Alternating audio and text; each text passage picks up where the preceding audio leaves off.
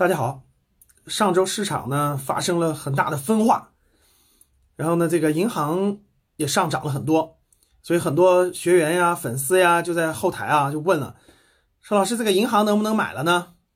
其实第一次听到这个问题以后呢，脑子第一反应就是你是看中的是短期这点利益呢，还是长期这点利益呢？我们很多人持有银行那是好长时间了，对吧？很久了。你是想看中？你是问是明天涨不涨呢？还是问后天涨不涨呢？还是问下个月涨不涨？今年涨不涨？还是三年涨不涨呢？所以这个是最关键的一个问题。你是你是判断未来短期呢，还是长期呢？短期没人能判断对啊，没人能判，偶尔能对，长期不可能对。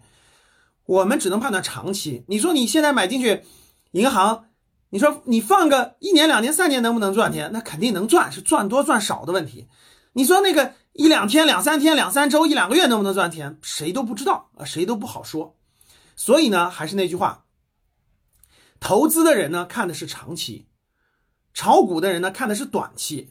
所以短期判断就是牛市当中准确率就高，熊市当中呢基本都不准确。所以呢，就是看你走哪条路。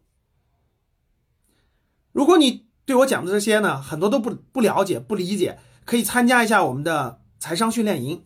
啊，做个普及，做个了解，让你对你的这个财商思维、对市场的理解、对资产的理解上一个更大的台阶。